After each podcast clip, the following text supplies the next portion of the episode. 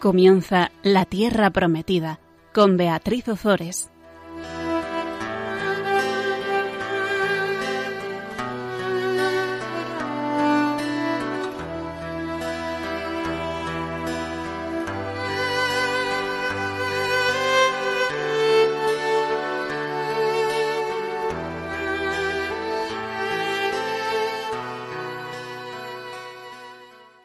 Buenas tardes, queridos amigos de Radio María. Aquí estamos un miércoles más compartiendo la palabra de Dios con todos vosotros. Buenas tardes, Bea. Buenas tardes, Beatriz, y buenas tardes a todos los que nos están escuchando. Está, lo digo yo por ella, está feliz de estar aquí con una gran sonrisa y apasionada con la palabra de Dios. ¿A que sí? Pues es que ya está todo dicho. Claro, ya está todo dicho. ¿Te parece, Bea, que recemos una oración de, de, San Juan de la Cruz y comencemos. Fenomenal. A ver si nos inspira un poquito. Pues ¿eh? estaría bien, estaría bien. Vamos allí. Oh llama de amor, amor viva que tiernamente hieres de mi alma en el más profundo centro. Pues ya no eres esquiva, acaba ya si quieres, rompe la tela de este dulce encuentro. Oh cauterío suave, oh regalada llaga, oh mano blanda, oh toque delicado, que a vida eterna sabe y toda deuda paga, matando muerte en vida la has trocado. Oh lámparas de fuego, en cuyos resplandores las profundas cavernas del sentido, que estaba oscuro y ciego, con extraños primores, calor y luz dan junto a su querido.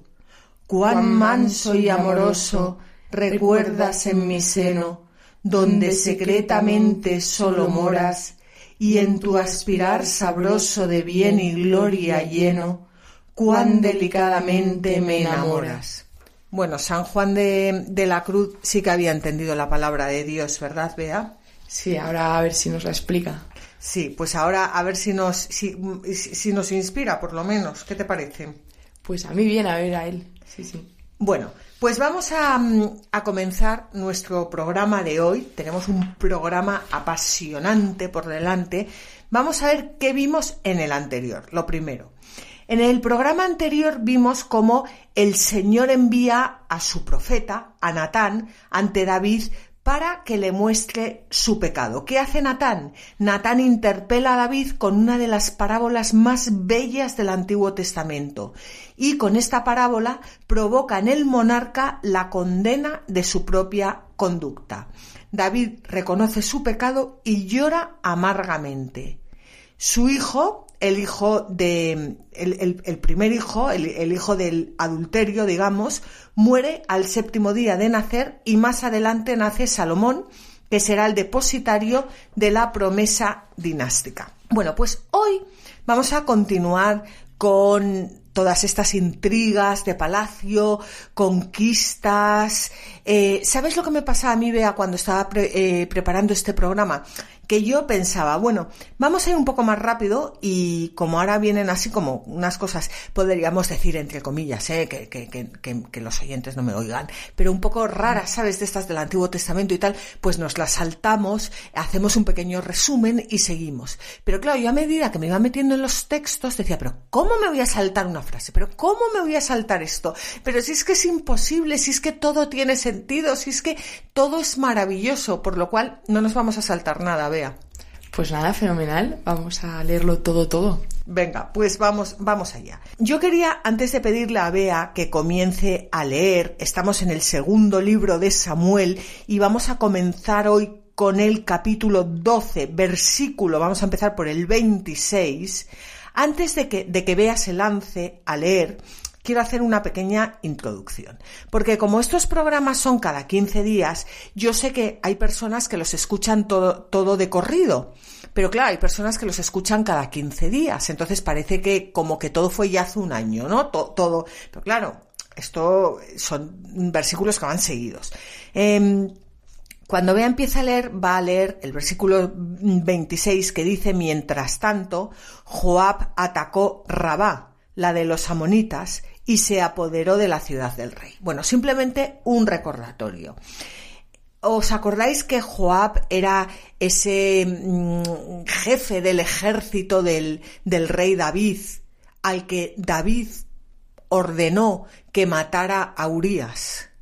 Bueno, pues ese mientras tanto es eh, comienza ese mientras tanto en el capítulo 11, cuando eh, David envía a Joab con sus más leales y con todo Israel a, por los amonitas, a luchar contra los amonitas, y eh, ellos lo que hicieron fue sitiar Rabá, y mientras tanto David, en vez de irse a campaña, recuerdas, se queda en Jerusalén y entonces duerme la siesta, o sea, en fin, hace todo lo que no tiene que hacer y se acuesta con, con Betsabé y, mm, y la deja embarazada y tiene todo, eh, eh, em, es, es toda esta estratagema que pasa por su cabeza de mm, eh, matar a Urias, bueno, primero se cae a Urias, a ver si duerme con su mujer, cuando no lo consigue, entonces le manda a Joab que, que le ponga en primera línea de batalla, muere, aparece Natán en escena, eh, le, le habla con esa parábola tan bonita que hemos comentado al principio, pues eso es todo ese mientras tanto. Y, y ahora Joab, ya una vez que, que hizo un poco el paripé para, para que cayese Urias, pero en realidad él podía atacar Raba perfectamente, sitiarla y acabar con ellos. Entonces, ese es ese, mientras tanto. Y ahora ya vamos a ver qué ocurre. Venga, ya puedes empezar a leer, vea. Mientras tanto, Joab atacó Rabá, la de los amonitas, y se apoderó de la ciudad del rey. Entonces envió mensajeros a David diciéndole He atacado Rabá y me he apoderado de la zona que le abastece de agua. Ahora, pues, reúne el resto del ejército, acampa frente a la ciudad y conquístala tú para que no sea yo quien la conquiste y tenga que llevar mi nombre. Muy bien. Bueno, pues antes de nada, eh, decir que aquí hay una cosa que a mí no la sé explicar muy bien, la verdad, pero a mí me, me, me chocó antes de meternos a explicar esto. Y es que dice, he, dice Joab, he atacado Rabá y me he apoderado de la zona que la abastece de agua. Vamos a ver, cuando antiguamente, cuando tú te apoderabas, cuando el enemigo se apoderaba de la zona que abastecía de agua la ciudad, pues la ciudad eh, se rendía. Porque si no puedes beber agua, eh, pues, pues, pues, lo has perdido todo. Y yo cuando estaba rezando con esto, eh, pensaba en el Espíritu Santo. Y decía, verdaderamente cuando nos atacan y cuando se apoderan de, de la zona que, que nos abastece eh, de agua, que nos abastece de Espíritu Santo, acaban con nosotros. Porque el Espíritu Santo es el que nos da la vida es el que nos mantiene vivos, es la llama de, de, amor vivo.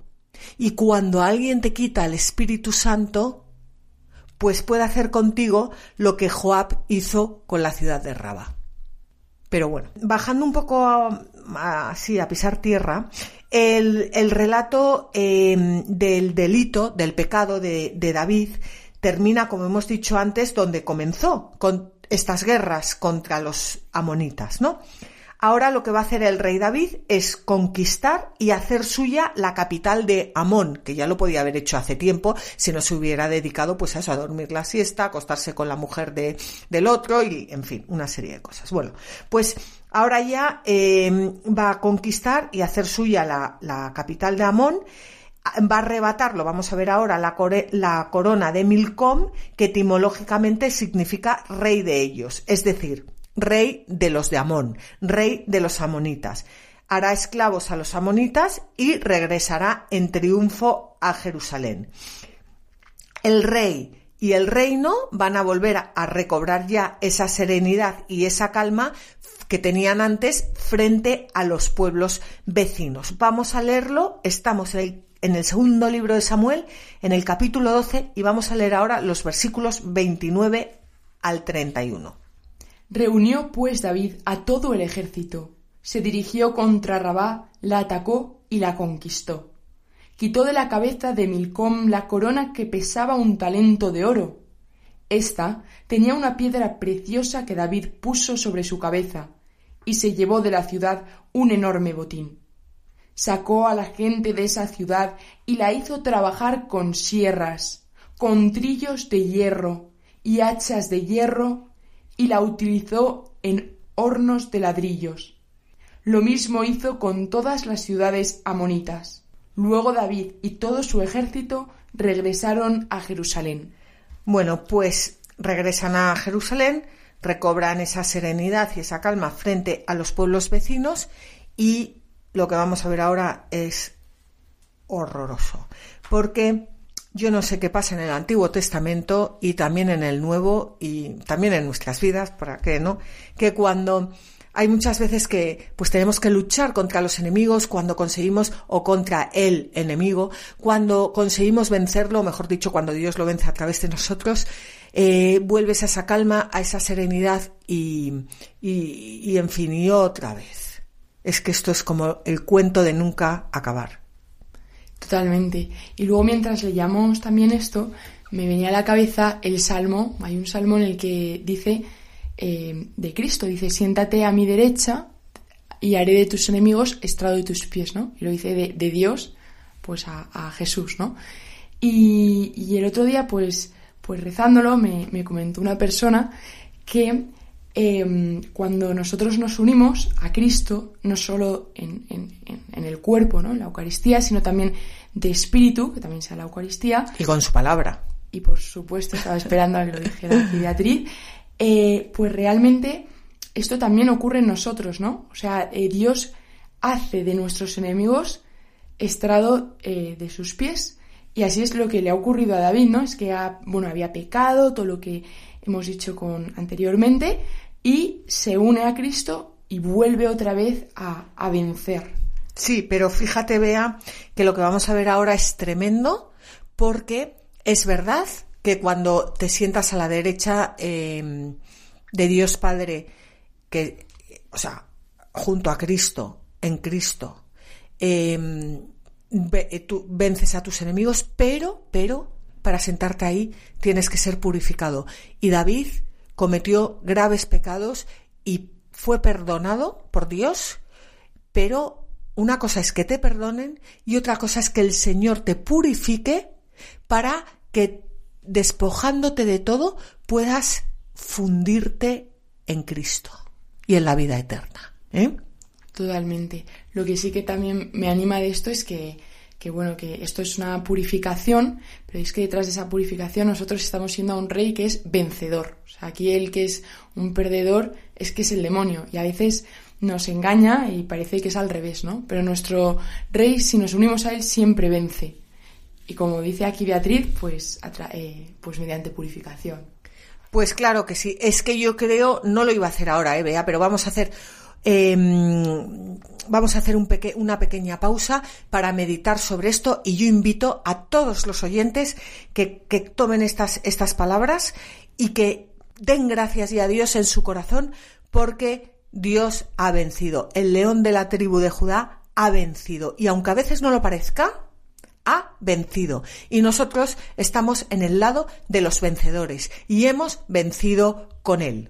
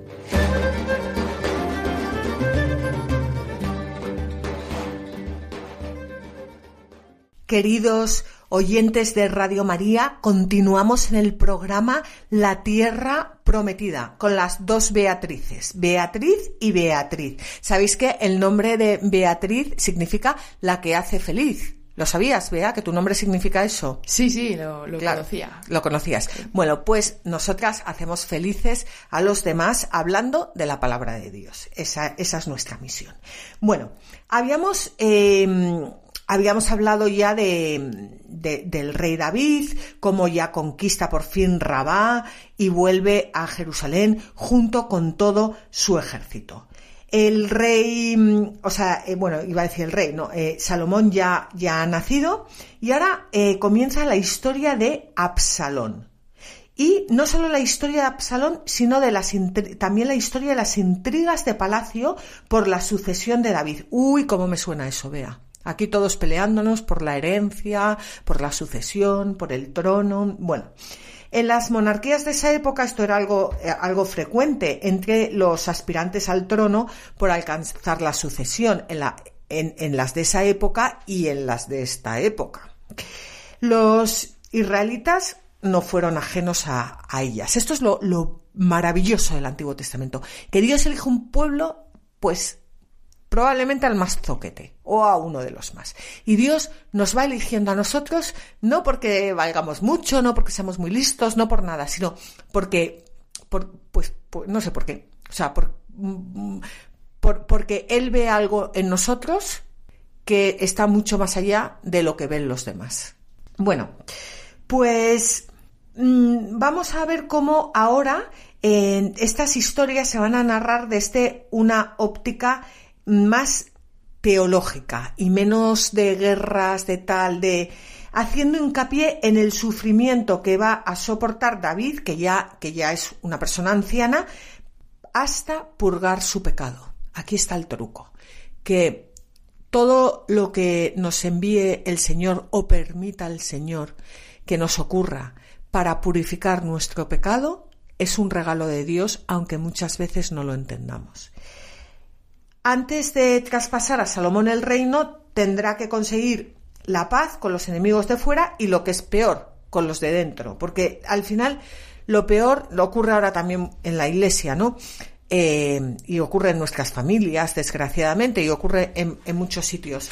Que lo peor muchas veces no son los enemigos de fuera, lo peor son los enemigos de dentro. Y, también esto que estás diciendo es lo que dice Santa Teresa de Jesús en sus moradas ella explica que también, bueno, la familia, pero también nosotros mismos, muchas veces todo lo que llevamos en el corazón por haber dejado a Dios de lado y que nos ha separado de Él, es nuestro primer enemigo, porque si no, como decías, si no nos purificamos de esto, pues estamos totalmente apegados a ello. Pues claro que sí. Fijaos antes de comenzar em, con, con, el texto que quiero ah, eh, mm, bueno dar aquí unas pequeñas pistas porque la narración del pecado de David tiene cierta analogía con el pecado eh, de Adán. Ambos mm, protagonistas son los padres entre entre comillas de, bueno entre comillas y sin las comillas de una descendencia y los delitos de los dos hermanos mayores tienen también el eco del primer eh, fratricidio relatado en el Génesis. Es que la historia se repite y cuando nosotros dejamos entrar el pecado en, en, nosotros o en nuestras familias, ese pecado si no se corta de raíz va creciendo y no solo va creciendo en nosotros, sino también en nuestros hijos y en aquellos que nos rodean. Lo decía ya Benedicto XVI, que el único modo de romper el círculo vicioso del mal y del pecado es con el amor. Exactamente. Y, el otro día estábamos comiendo con una chica que, que bueno, pues una, una monada de niña, una universitaria, y me estaba contando la separación de sus padres. Eh, ella, bueno, pues como suele ser normal, claro, pues estaba, estaba sufriendo muchísimo. Y, y me decía, es que ya, ya el problema no solo es que mi padre se haya ido con otra, el problema es todo lo que viene detrás El problema es, pues, pues todo lo que va detrás. El problema es la falta de impureza, el problema son los insultos, el problema em, es, es, es, la infidelidad, lo que también lleva a la mentira, lo que también eh, lleva a una o sea, no, no, y, y, yo estuve meditando mucho sobre las palabras de esta chica y digo, bueno, si es que esta chica que está viviendo, pues, pues lo que estamos contando aquí del rey David, si es que, si es que es el, el, o sea, no es solo el momento en el que tú te largas con otra o tú te largas con otro o, o, o de repente, no es eso, es todo lo que conlleva eso. ¿eh? Pues vamos a ver, vamos a hablar ahora de Amón. Amón que va a cometer incesto con su hermana. Y fijaos que este incesto va a ser narrado con más detalle que el adulterio de David, poniendo de relieve la malicia del primogénito, que será incapaz ni siquiera de una brizna de amor o compasión, porque en su alma vamos a ver cómo solo anida la pasión y el, y el odio. ¿Veis cómo va creciendo? Porque David al menos se casó con Betsabé, pero Amón va a dejar abandonada a su hermanastra después de haberla deshonrado. Eso es hablando bonito, después de haberla violado. ¿eh? Absalón, que es otro hijo de David, mm, es una persona, vamos a ver, que es fría, que se deja llevar únicamente por la ambición, por el afán de venganza, va, va, va a acabar matando a su, a su hermano Amón, el primogénito, y dejando así libre el camino para hacerse con, con el trono. Bueno, pues, pues lo que decíamos antes, que, que vemos, o sea, todo esto nos recuerda al pecado de Adán y Eva y nos recuerda cómo ese pecado va creciendo y nos recuerda al pecado de Caín y Abel. Y mientras tanto está aquí el, eh, en este relato David, que es figura de Cristo, que sufre en silencio todas las pues, pues que va a sufrir en silencio em, pues, pues todo esto, todas estas burradas que, vamos a ver ahora.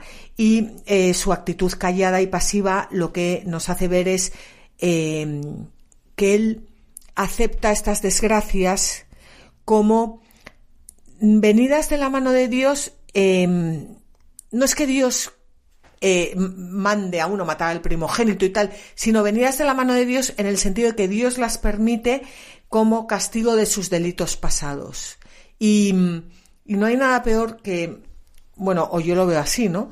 Eh, cuando una persona comete un pecado o cuando nosotros, o sea, cualquiera cometemos un pecado porque todos pecamos, eh, cuando, cuando vemos las consecuencias de nuestros pecados. Creo que es algo tremendo. Vamos a, vamos a leer aquí un comentario de San Gregorio Magno. Por el pecado perdemos la unión con Dios.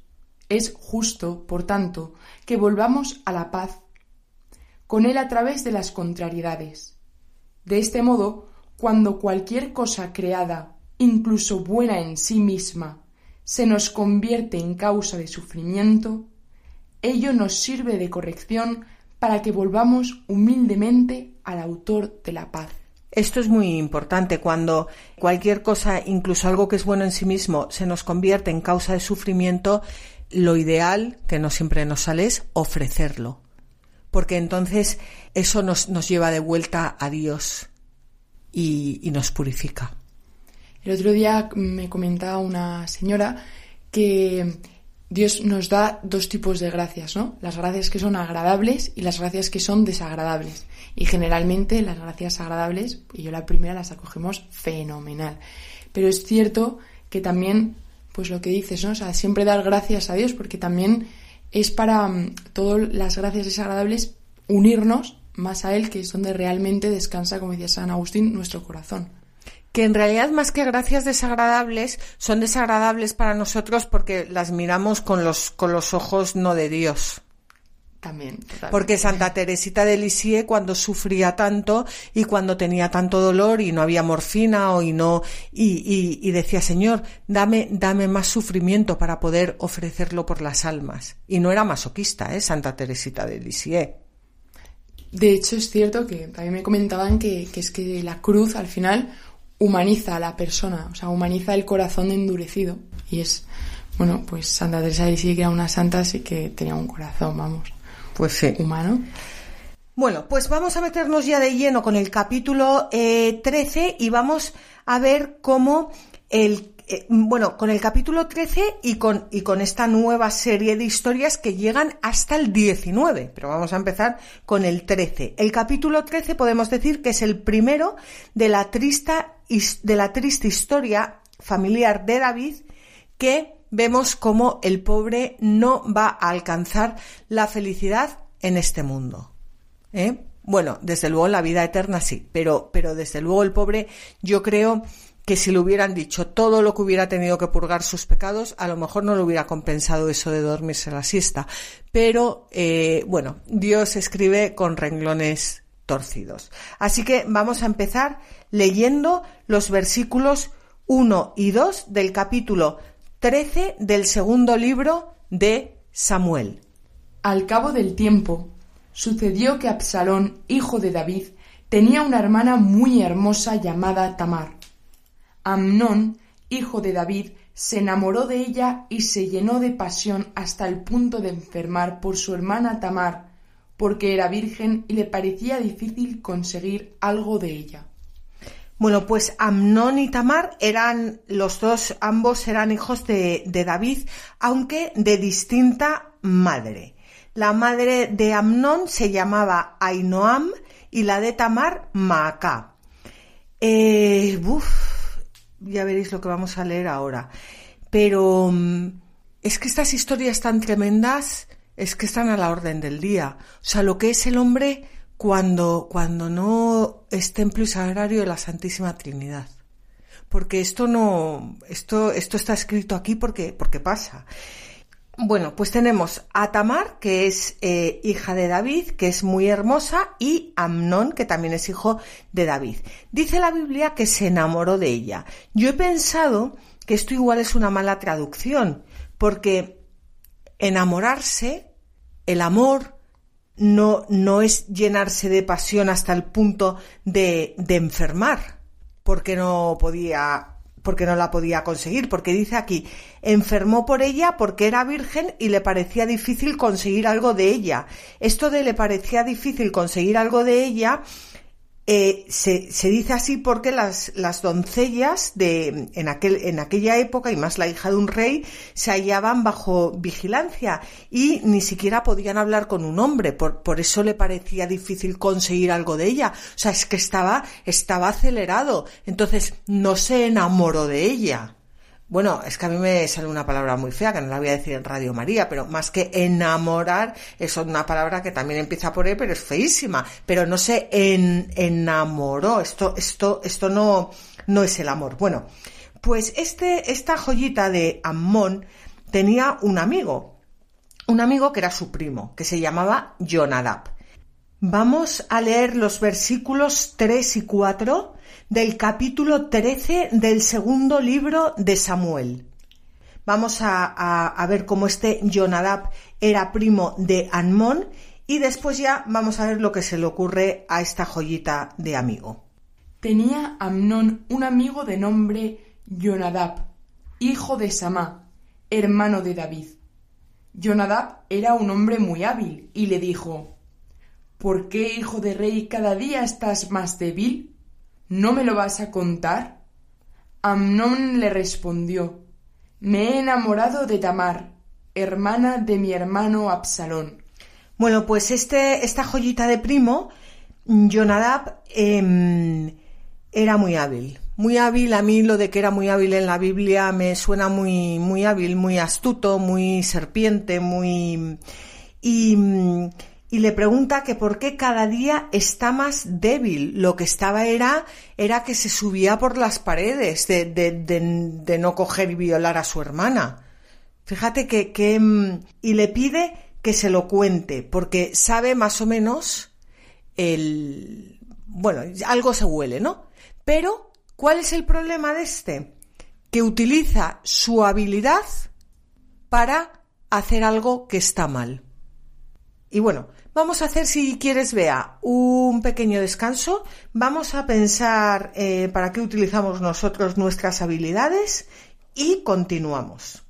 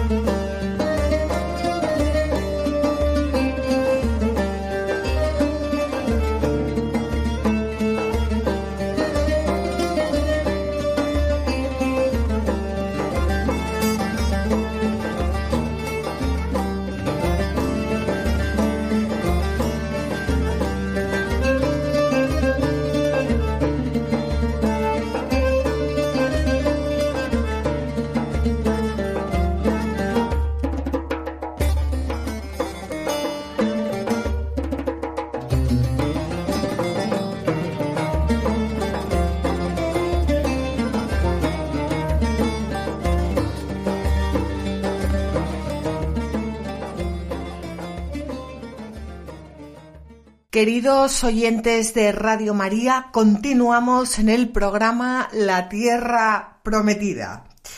Estábamos hablando de Amnón, Amnón, hijo de David, que se ha enamorado, entre comillas, de su hermana Tamar. Y aparece el amigo, vaya por Dios, el amigo que no hace nada bueno y que no se le ocurre nada bueno, que además es su primo, que se llama Jonadab. Bueno, pues vamos a ver ¿Qué es lo que ocurre? Jonadab le pregunta a Amnón que qué es lo que le pasa. Amnón le dice que se ha enamorado de Tamar, mm, que por supuesto no se ha enamorado, sino otra cosa. Y vamos a ver lo que le dice Jonadab. Estamos en el segundo libro de Samuel, capítulo 13, y vamos a leer los versículos 5 al 10. Jonadab le dijo, Acuéstate en tu lecho y fíngete enfermo. Cuando tu padre venga a verte, dile que venga, por favor, Tamar, mi hermana, a darme de comer, que prepare algo de comer ante mí para que yo lo vea y lo reciba de su mano. Amnón se acostó y se fingió enfermo. El rey vino a visitarlo y le dijo a Amnón Que venga, por favor, Tamar, mi hermana, que prepare ante mi vista dos tortas para que pueda tomarlas de su mano. David mandó recado a Tamar a su casa. Vete, por favor, a casa de tu hermano Amnón y prepárale la comida. Fue Tamar a casa de su hermano Amnón, que estaba acostado. Ella tomó harina, la amasó, preparó las tortas delante de él y las puso a freír. Luego tomó la sartén y se la puso delante, pero él no quiso comer diciendo Que salgan todos. Y cuando habían salido todos de allí, dijo Amnón a Tamar Acércame la comida a la habitación para poder comerla de tu mano. Tamar tomó las tortas que había preparado y se las llevó a su hermano a la habitación. Bueno, eh, vamos a parar aquí, vea porque fíjate que todavía no ha violado a su hermana y ya ha cometido adulterio en su corazón. O sea, ya, ya ha cometido el pecado. Antes de hacerlo físicamente, ya ha cometido el pecado. Y de esto nos hablará, nos hablará muchísimo eh, Jesús. Por supuesto, Tamar es el prototipo de víctima inocente, pues una persona pura, una persona alegre, una chica guapa y, y antes, eh, cuando estábamos preparando el programa, pues Bea estaba furiosa con esta historia. Y a mí me hacía gracia porque, porque se estaba poniendo de los nervios. Y, y yo pensaba, pero si es que esto es lo que ocurre hoy en día. Si es que cuántas veces nosotros tenemos que velar por nuestros hijos o, por los hijos de nuestros amigos y dejamos que ocurran estas cosas en nuestra propia casa y con nuestra propia familia, porque estamos a por otra cosa, porque no damos importancia a lo que tenemos que dar importancia y porque no velamos por, por la pureza de, de nuestros hijos. ¿eh? Bueno, pues vamos a ver, vamos a ver lo que ocurre. Ahora vamos a leer los versículos 11 al 14. Recuerdo, el capítulo 13 del segundo libro de Samuel. En el momento de acercarle la comida, él la sujetó y le dijo Ven, entra en mi lecho, hermana mía. Ella le contestó No, hermano mío, no me fuerces que esto no se hace en Israel. No cometas esta infamia. ¿A dónde podré ir yo con mi deshonra? y tú serás un infame en Israel. Es mejor que le hables al rey, él no se negará a entregarme a ti. Pero Amnón no quiso atender a estas razones, sino que, como era más fuerte, la violentó y durmió con ella. Qué fuerte, ¿eh? Pues fíjate, vea, yo si me, si me dan a elegir entre lo que ocurrió entre Caín y Abel y lo que ocurrió entre Amnón y Tamar, me quedo con el primer caso. O sea, me quedo con, por lo menos Caín mató a Abel y punto. Pero es que fíjate tú aquí, o sea, em, la, a, Tamar la ha matado no físicamente, pero la ha matado espiritualmente y además una mujer deshonrada en, en aquel entonces era, era algo mm, pues que, que la pobre chica ya, ya no, no tenía, no tenía futuro. Mm, es, es, es tremendo, ¿eh? Es tremendo y luego también, pues es que lo estaba pensando mientras lo decía y digo, es que hoy en día también entre los jóvenes esto mm, puede pasar con mucha probabilidad y ya no es como en aquella época que pues era una deshonra, es que desgraciadamente puede incluso llegar a normalizarse. Quizá no me refiera tanto a una violación y espero, sino me refiero a el buscarse a uno mismo en la otra persona en pues aquí en concreto en el plano de la sexualidad, pero esto sí sí que puede ocurrir mucho en pues en noviazgos, en matrimonios eh, esa búsqueda de, placer más que realmente amar eh, eh, a, la persona como imagen y semejanza de Dios, ¿no? Desde, no, desde luego.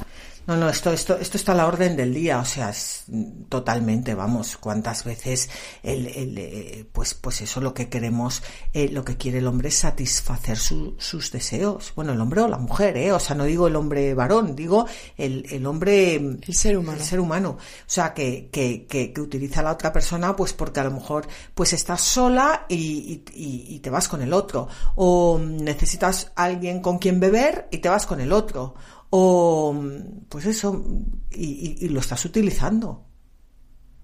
Y, es luego un poco lo que decía nuestro Señor Jesucristo, no, no temáis a los que puedan matar el cuerpo, sino el alma. Como dices tú lo de Caín y Abel, bueno, pues quizá la muerte del alma, como está ocurriendo aquí, en este relato, pues, eh, pues sí, está la orden del día y nosotros incluso podemos ser esos que matamos el alma de nuestros hermanos cuando nos buscamos a nosotros. Mm, desde, desde luego. Mira, yo hay una, una pregunta que te hago, pero que no quiero que me contestes. O sea, quiero decir, es que no es para contestar, es para meditar. Porque yo estaba pensando, ¿quién tiene más culpa? ¿Amnón o Yonadab? O sea, a los ojos humanos, Amnón, porque Amnón ha violado a su hermana. Pero si no hubiera sido por Yonadab, no hubiera llegado a eso hubiera cometido adulterio, porque el adulterio ya lo había cometido en su corazón antes de violarla. Pero, pero esta pobre víctima inocente no, no hubiera sufrido lo que sufrió. Entonces, ¿quién tiene más culpa?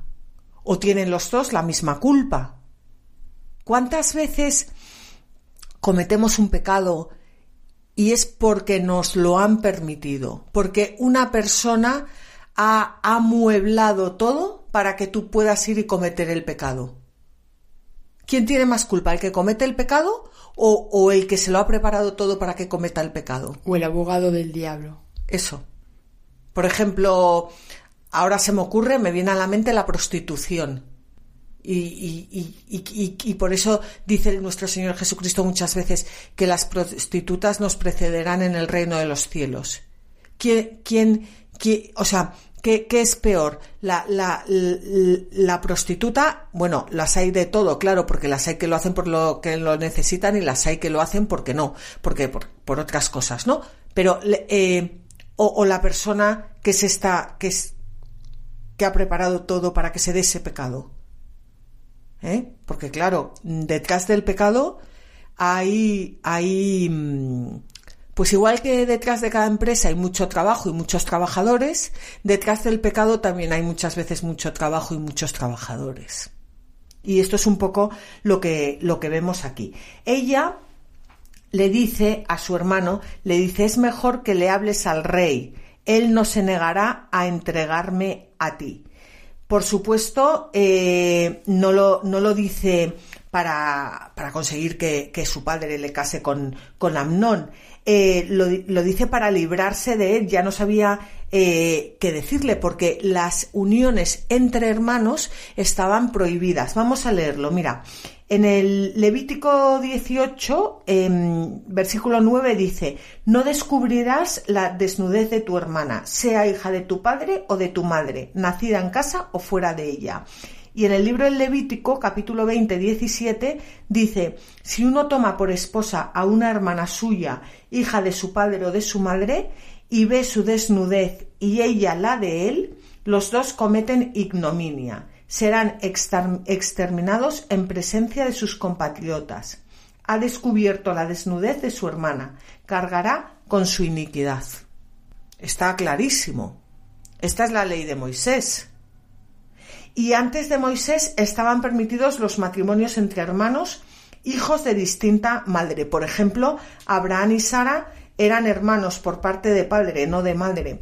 Y esto es precioso porque tú ves el pecado, Adán y Eva cometen un pecado. Y ahora, ¿cómo toda la historia de la salvación que eh, eh, consiste en llevar a la humanidad a liberarse del pecado que la esclaviza.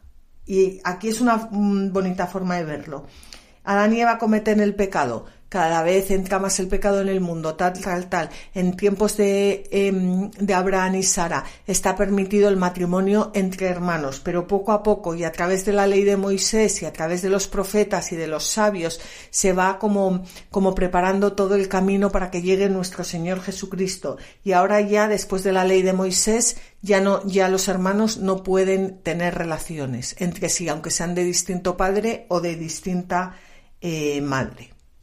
Pues vamos a, leer ahora un texto de Fructuoso de Braga, que desde luego era totalmente fructuoso, que habla eh, sobre la vida casta y nos dice que ninguna condición puede asegurar que la castidad de alguien será salvaguardada, ni la abstinencia anterior, es decir, ni que se haya mantenido virgen, ni vivir en presencia de familiares. Y esto es también una llamada a, los padres o a los mm, no sé, a todas aquellas personas que en cierto modo estemos en contacto con niños.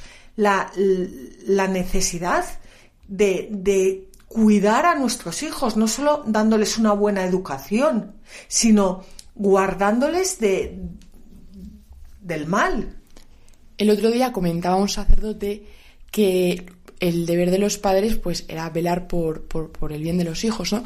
Y decía, pero ¿cuántas veces me encuentro con padres que se quejan porque los hijos pues han hecho cosas que, no, que, no que no están bien o lo que sea? Y son los primeros, los padres, los que les llevan a veranear a sitios donde abunda el, el pecado.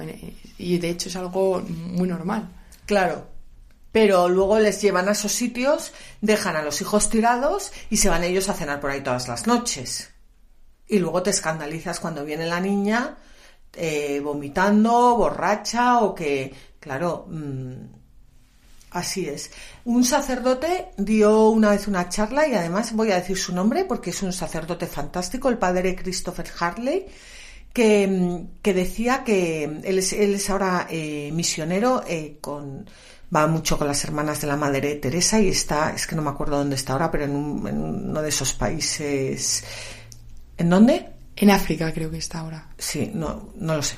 Bueno, puede ser, pero no lo sé. Pero él decía, eh, mis padres me llevaron a veranear a un sitio donde yo con 17 años juré no volver jamás, porque yo sabía que si volvía al año siguiente, nunca más Mm, me, volvería a tener Dios bajo sus alas. O sea, no sería ya capaz de ser sacerdote, no sería ya capaz de seguirle. Eh, no, no. Y a mí eso se me quedó grabado porque dices verdaderamente eh, los padres del padre Christopher Hartley, que, yo los conocía y, de hecho su madre era muy, muy amiga mía, eh, era una persona estupenda. O sea, no estoy hablando de unos padres que dejarán ahí a sus hijos. No, no, era una persona, vamos, maravillosa y, y, de misa diaria y, estupenda. O sea, que, cuántas veces hacemos las cosas un poco sin, sin pensar todos, ¿eh? Sí, es que el demonio se nos cuela y, y parece que va todo bien y muchas veces pues, pues es que ni nos damos cuenta, ¿no? Por eso qué importante es tener pues amigos que, que nos lleven a Dios, ¿no? No como este que nos sigan ahí. Y leer la Biblia, vea. Bueno, para eso estamos aquí, claro, fundamental. Bueno, pues vamos a leer este, este texto de, de Fructuoso.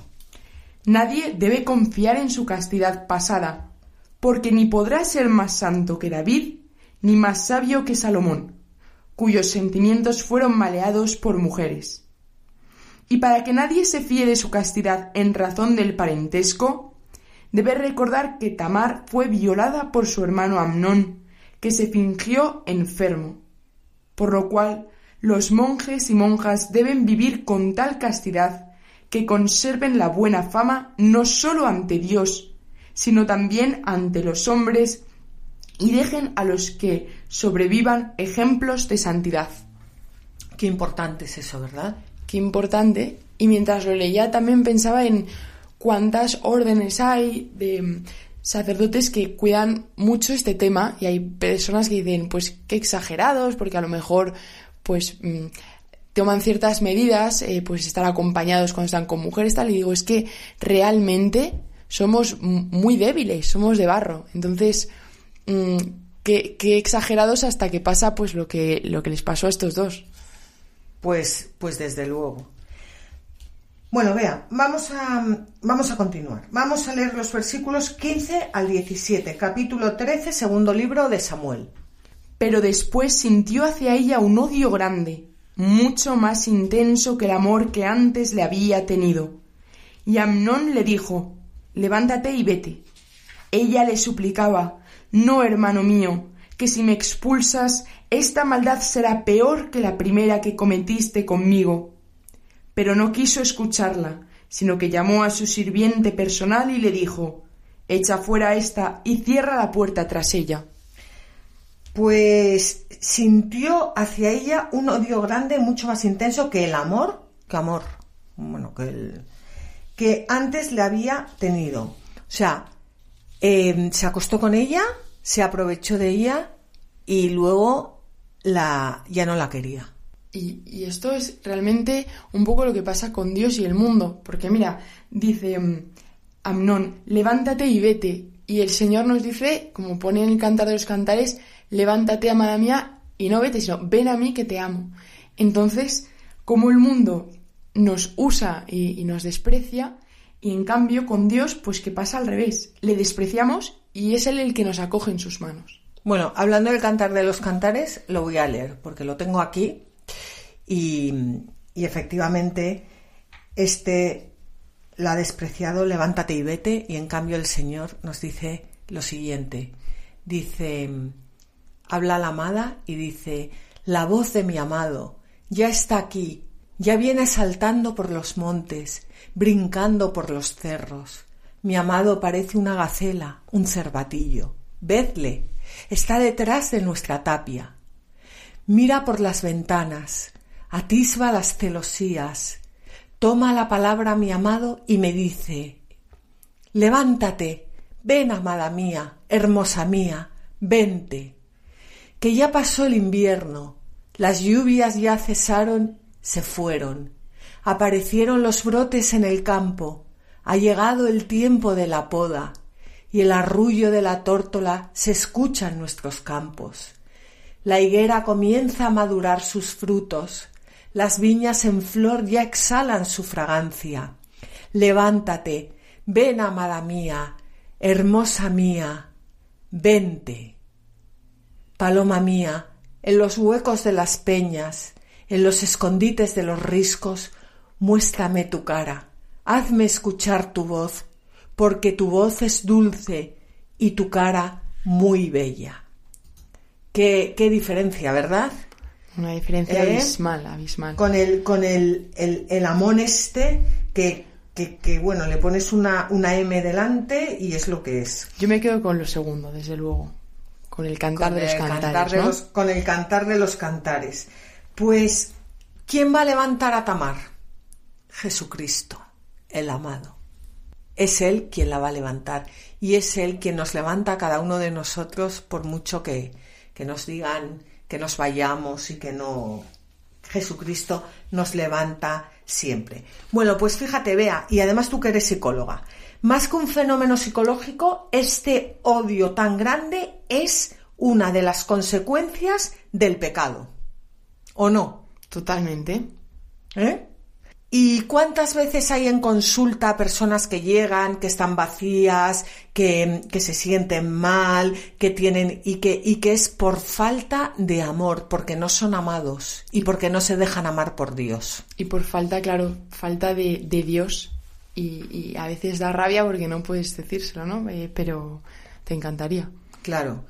Y además es que es lo de siempre, la justicia divina convierte la concupiscencia en odio y castiga al pecador por el pecado mismo, pero le castiga para salvarse. Y dice Santiago, el pecado una vez consumado engendra la muerte, porque ya lo hemos dicho aquí, pero bueno, yo puedo parecer una exagerada, pero es que no lo digo yo, lo dice Santiago. Capítulo 1, versículo 15. Y si lo dice Santiago, lo dice Santiago y lo dice nuestra propia vida cuando hemos pecado, que ese vacío, ese sinsentido muchas veces, pues es que realmente tocamos fondo y, y, y vamos, experimentamos la muerte en nosotros. Desde luego. Pues vamos a ver ahora qué le pasa a la, a la pobre Tamar en los versículos 18 al 22. Tamar vestía una túnica de dos mangas, porque así vestían las hijas del rey que todavía eran vírgenes. El servidor personal de Amnón la echó fuera y cerró las puertas tras ella. Tamar se echó polvo sobre su cabeza, rasgó la túnica de dos mangas que vestía y puso las manos sobre la cabeza, caminando y dando gritos de un lado para otro. Su hermano Absalón le dijo ¿Ha estado contigo tu hermano Amnón? Bien, hermana mía, tú por ahora calla, es tu hermano, no se atormente tu corazón por esto. Tamar, muy desolada, se quedó en casa de su hermano Absalón. Cuando el rey oyó todo esto se enfureció, pero no quiso enemistarse con su hijo Amnón. Le quería mucho por ser su primogénito. Absalón no volvió a dirigir la palabra a Amnón ni para bien ni para mal, pero le odiaba por haber humillado a su hermano Tamar. Bueno, pues este, este Absalón tampoco es ninguna joyita, pero a mí lo que me indigna aquí es que cuando el rey oye todo esto se enfurece, pero no quiere enemistarse con su hijo Amnón, porque era su primogénito. Fíjate, la administración de la justicia, ya lo dijimos anteriormente, desde el principio fue el atributo más elevado del gobernante y en el lenguaje de la Sagrada Escritura juzgar equivale a reinar. O sea, el propio rey, el ministro de la justicia, es incapaz de hacer justicia entre sus hijos y eso es un pecado de omisión de David que va a acabar en la muerte, que va a acabar en la traición y que va a acabar en muchos más pecados. Y, y a mí esto me indigna porque porque es mejor que el padre haga justicia, que es el que ama a sus hijos, a que la justicia se la tomen luego los hijos por su cuenta. Y esto a mí me indigna porque lo veo muchísimas veces. El padre que ve que un hijo está fastidiando a los demás o que o, peor que fastidiar y no quiere no quiere no quiere juzgar y no y no quiere parar todo eso por miedo a que el hijo se vaya de casa o por miedo a que tal y al final lo que está motivando es que los, los, otros hermanos se tomen la justicia por su cuenta y los otros hermanos no quieren tanto a su hermano como le quiere el padre. Así es. Y también me sorprende mucho la actitud de Amnón porque le dice a su hermana no se atormente tu corazón por esto. Y luego dice Tamar, muy desolada, y es que tantas veces pasa esto en nuestra sociedad que en vez de dar un consuelo a, a nuestro hermano o a nuestro hijo decimos olvídate de esto, no pasa nada, no ha sido para tanto. No ha sido para tanto porque yo soy el que me voy a vengar.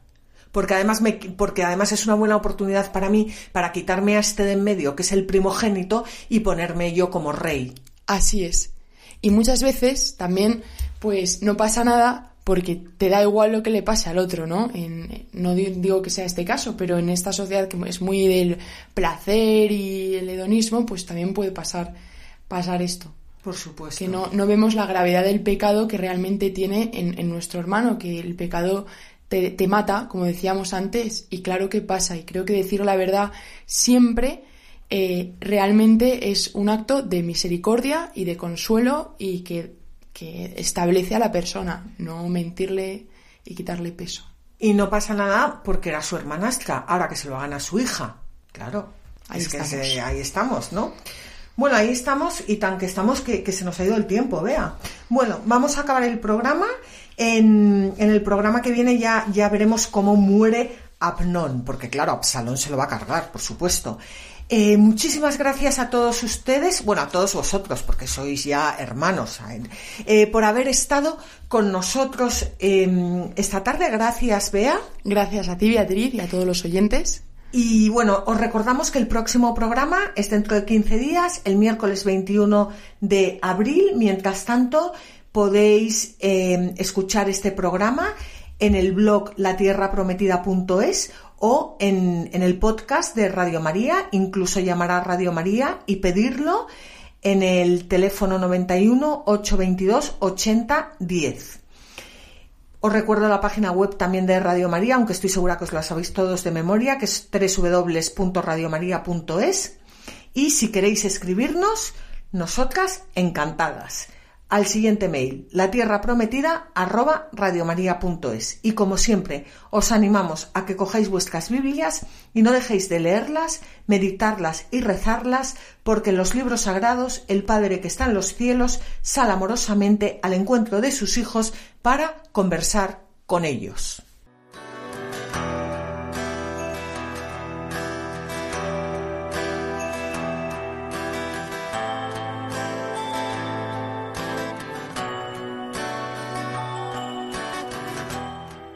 Así concluye La Tierra Prometida con Beatriz Ozores.